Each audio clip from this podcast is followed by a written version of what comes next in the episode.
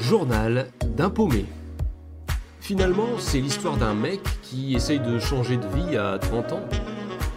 Bonne écoute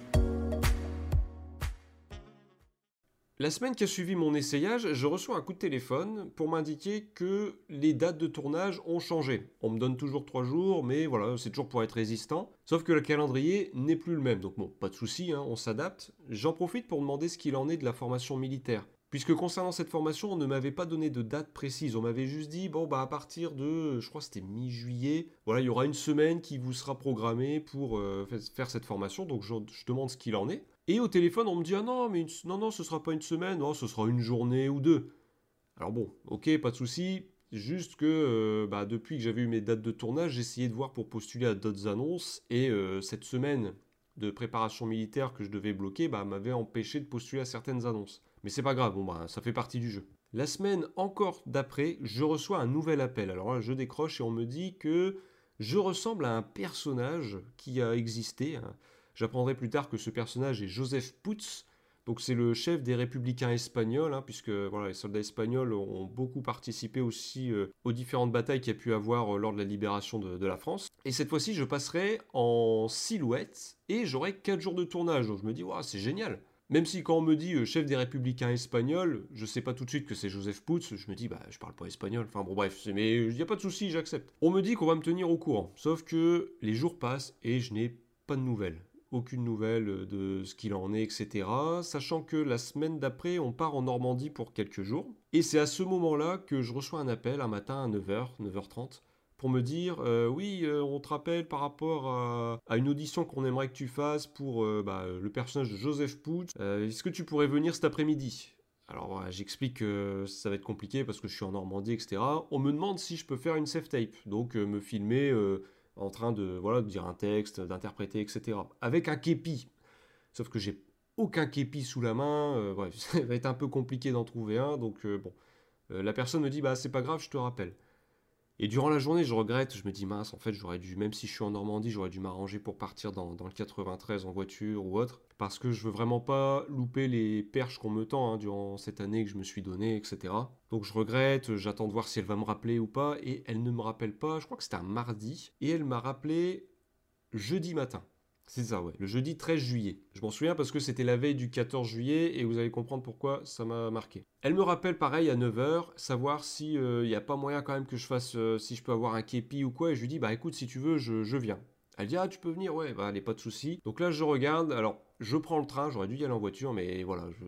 Bah, arriver en bagnole à Paris ou quoi, ça, ça me tentait pas trop, je prends le train. Sauf que, comme je le disais, c'est la veille du 14 juillet, donc tous les trains retour du soir sont complets. Déjà là, j'ai de la chance d'en trouver un le matin, mais tous les trains euh, de Paris à, la Normandie, enfin la ville où je me rendais, sont complets parce que bah oui, c'est week-end prolongé avec le 14 juillet. Donc je pars là-bas sans savoir vraiment comment je vais rentrer, mais bon, pas, le temps de réfléchir, on verra sur place. Je débarque à Paris, je sors de, la gare et euh, je pars direction les studios. C'était au studio de la Montjoie à Saint-Denis. Et là, pendant que je marche, alors autant dire que depuis un certain temps, j'ai eu le temps de faire euh, Paris en long et en large euh, à pied. Je prenais pas toujours le métro parce que des fois, bah, j'avais pas mal de temps devant moi avec les, horaires de train, etc.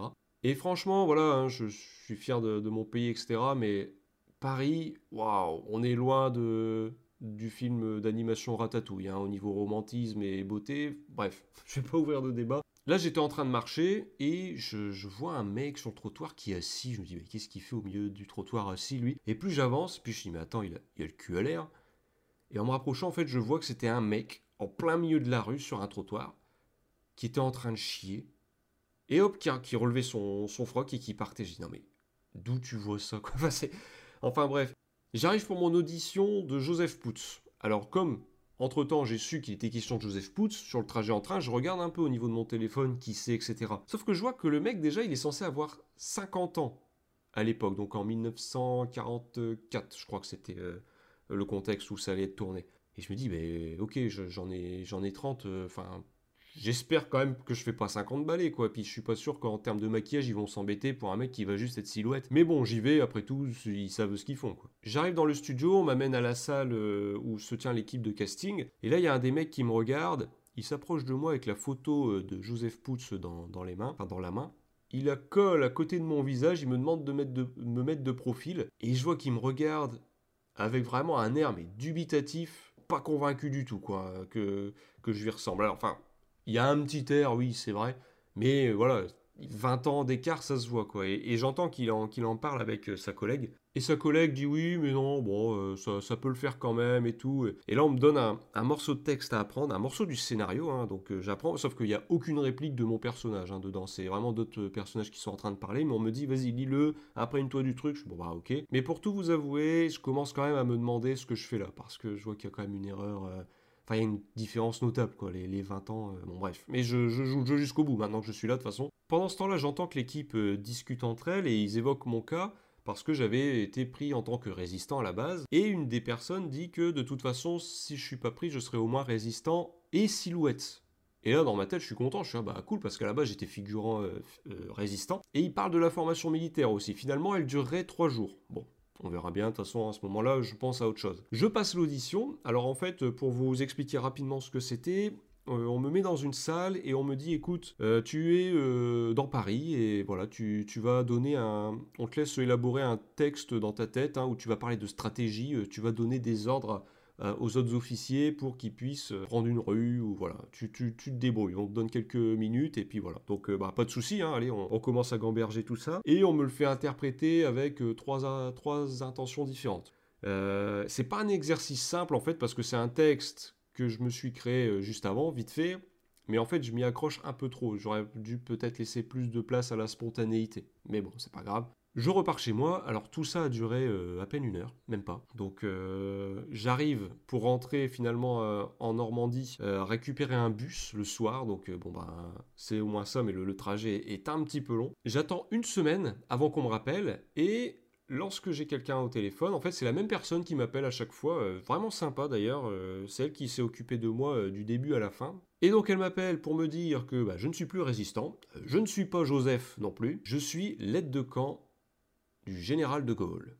Et je me dis, waouh, pas mal quand même, c'est une belle promotion ça. Parce qu'en plus, bon, le général de Gaulle, pendant la Deuxième Guerre mondiale, il a plutôt une bonne place, donc je me dis, si je suis l'aide de camp, je serai pas bien loin derrière. Bah en fait, c'est pas vraiment une promotion parce que je repasse en figurant, alors que Joseph Pout c'était euh, silhouette et résistant, euh, j'avais compris que j'allais être silhouette aussi. Et c'est trois jours de tournage, en fait.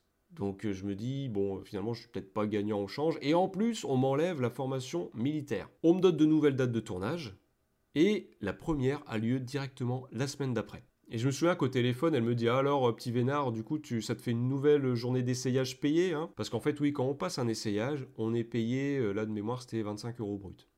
C'est la convention euh, syndical, je crois, qui fait ça. Donc euh, oui, un petit vénard, oui, euh, dans ma tête, je suis oui, youpi, euh, sachant que bon, les trajets en train, etc. Après, c'est tout, j'ai accepté hein, les règles du jeu, voilà, mais bon, les 25 euros, ils sont un peu maigres hein, par rapport au prix des billets de train, etc. Mais je me plains pas, mais voilà. D'ailleurs, je me souviens d'une phrase qui m'énervait au niveau des trains de la SNCF. À chaque fois que j'arrivais à à, Paris. Il y a un message euh, qui était diffusé qui disait Ah, la SNCF vous remercie de choisir le moyen de transport le plus écologique. Ouais, bah, ça serait bien que ce soit peut-être un des plus économiques aussi. Mais bon, bref, ça fait partie du jeu, c'est pas grave. Donc, l'air de rien, il y a un côté qui est pas simple, c'est qu'il faut euh, s'adapter aux nouvelles dates. Hein. En, même pas euh, trois semaines, je crois, on m'a donné trois dates de tournage différentes. Donc, c'est pas évident de prévoir d'autres choses à côté, etc. Mais bon, je fais mon nouvel essayage, donc euh, là je vois qu'il y a énormément de gens. Par contre, par rapport à la première fois, il y a, de tout. Là, il y a des civils, il y a des, des gars qui sont en soldats de la deuxième DB, il y a des soldats allemands. Et là j'ai le droit à la totale. Hein. La coiffure, on me fait une belle raie là au niveau euh, des cheveux, un rasage complet. Le coiffeur est super sympa, en fait il est spécialisé dans les coupes de cheveux euh, d'époque. Et notamment il m'expliquait qu'il avait travaillé bah, dans d'autres séries genre Un village français. Et vraiment très très sympa le mec. et il me donne